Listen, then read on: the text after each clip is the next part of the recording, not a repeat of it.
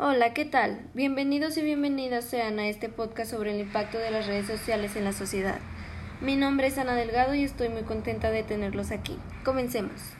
Pues, ¿qué son las redes sociales? Las redes sociales son estructuras de información que permiten la interacción entre personas basadas en intereses y preferencias comunes. Las redes sociales, como ustedes pueden saber, desempeñan un papel cada vez más importante en el mundo. Un ejemplo es en la política electoral, debido a que éstas permiten que las personas se comuniquen entre sí más libremente. Y asimismo están ayudando a crear sorpresivamente organizaciones sociales influyentes en tres grupos que alguna vez fueron marginados. Estas se han utilizado de formas que dan seguimiento a la política, los negocios, la cultura mundial, la educación, las carreras, la innovación y mucho más. Debido a que las redes sociales se alimentan de las interacciones entre las personas, se vuelven más poderosas a medida que crecen. A partir de esto, resulta indispensable por parte de los adultos autoeducarse y aprender todo lo relativo a Internet, aplicaciones y redes sociales. Solo así es posible ejercer un adecuado monitoreo, acompañamiento y supervisión, especialmente en la etapa adolescente. Masiva popularidad de la comunicación en línea entre los adolescentes ha provocado reacciones encontradas. Las preocupaciones se han focalizado en el desarrollo de las relaciones superficiales con extraños, en el riesgo de adicción y en el aumento de la probabilidad de ser víctima de ciberacoso. Desde otra perspectiva, se puede considerar a Internet como una oportunidad para mantener y profundizar relaciones creadas de manera presencial, para explorar la propia identidad, encontrar apoyo a problemas de desarrollo en temas sensibles, desarrollar habilidades, entre otros.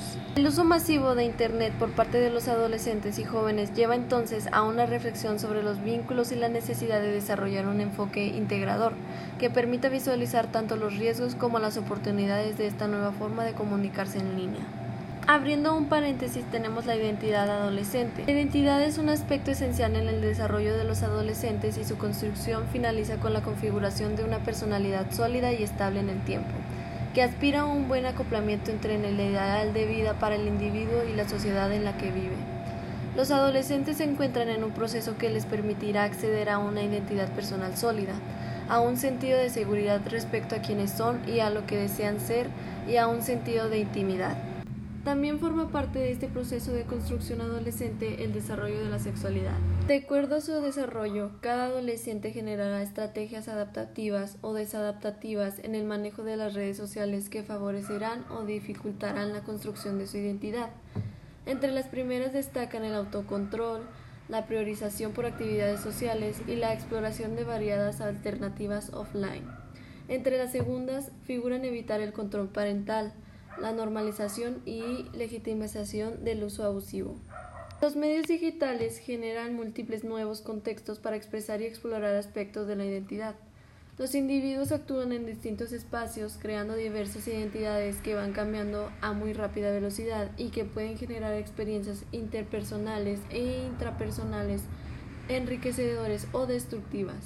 Según cómo se utilice la comunicación online, tiempo de uso, tiempo de grupo social virtual de elegido, entre otros.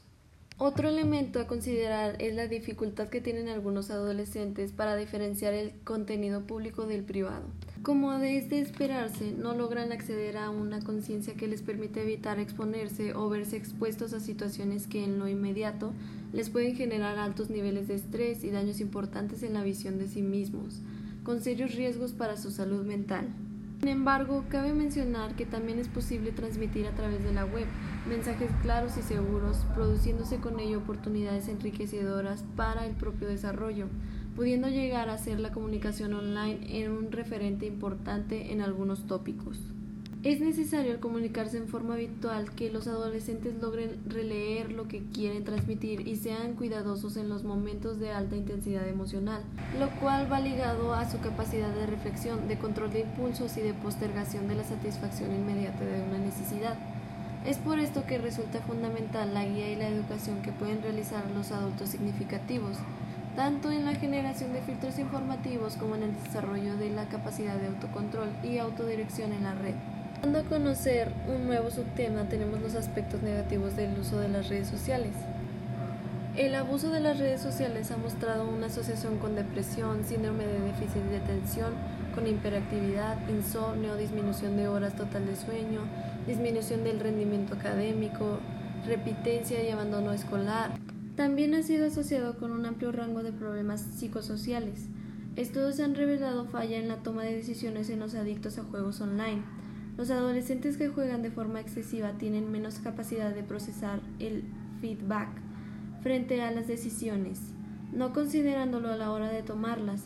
Se ha visto además fallas en los procesos del aprendizaje en relación al desarrollo de personalidad. Se ha registrado que a mayor gravedad de la personalidad, mayor es el riesgo de adicción. El trastorno de personalidad borderline aumenta el riesgo de ciberadicción. Tomándolo como rama del subtítulo anterior, tenemos la ciberadicción o conducta adictiva al Internet. Y bueno, este se define como un patrón de comportamiento caracterizado por la pérdida de control sobre el uso del Internet. Esta conducta conduce al aislamiento y al descuido de las relaciones sociales, de las actividades académicas, de las actividades recreativas, de la salud y de la higiene personal. Em, autores sugieren que algunos jóvenes, entre el 10 y 15% del total de usuarios, desarrollan conductas adictivas similares a la dependencia a sustancias. Se generan fenómenos de absistencia y tolerancia, sensación de pérdida de control y se utilizan como método para escapar de la realidad. Involucra serias alteraciones sociales y familiares. Algunos indicadores de ciberadicción podrían ser el tiempo del uso que ha ido en aumento, el rendimiento académico ha disminuido, eh, manifiesta una gran irritabilidad cuando alguien lo interrumpe, se ve ansioso, nervioso, deprimido, aburrido, eh, deja de reunirse con sus amigos, eh, se queda hasta muy tarde en la noche navegando, chateando, entre otros. Está pendiente a cada momento de sus mensajes y mira en forma obsesiva el doble check del WhatsApp, entre muchísimos otros. Como otro subtema tenemos los aspectos positivos del uso de las redes sociales. No es todo malo, sino que hay partes buenas y partes malas de cada uno de los temas que estamos llevando a cabo. Como pueden saber, el uso controlado y supervisado de redes sociales muestra beneficios en pacientes con trauma cerebral que reciben rehabilitación, quienes desarrollan mejores estrategias compensatorias en comparación a aquellos pacientes que son rehabilitados tradicionalmente.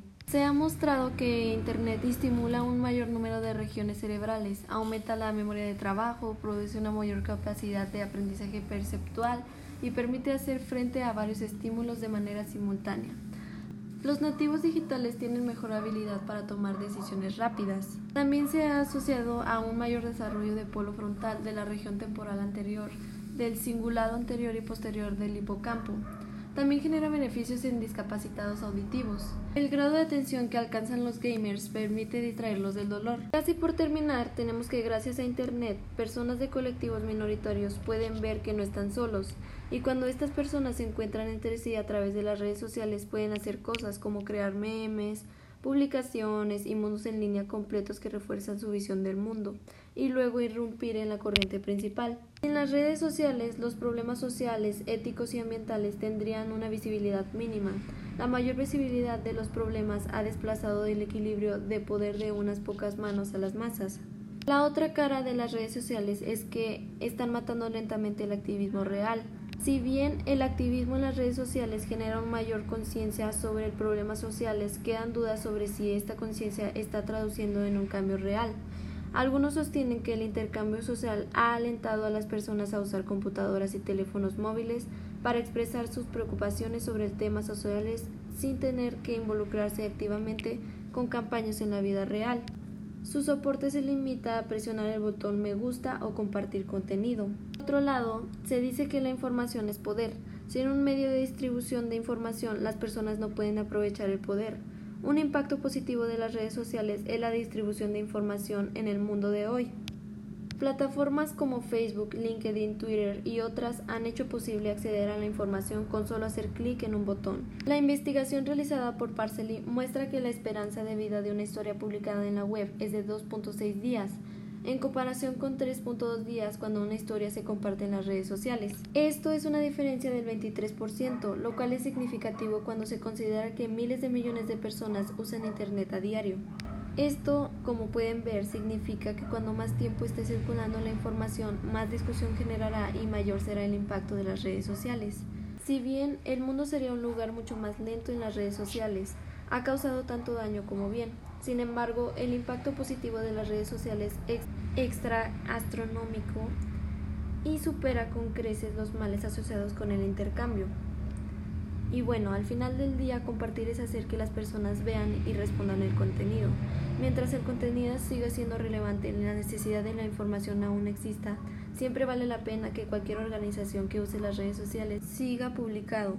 Y bueno, concluyendo este tema, las redes sociales son un medio de dos caras y a su manera indispensables para la sociedad a nivel mundial e incluso se puede decir que para algunos se considera vida ya que dependen de ellas en la actualidad.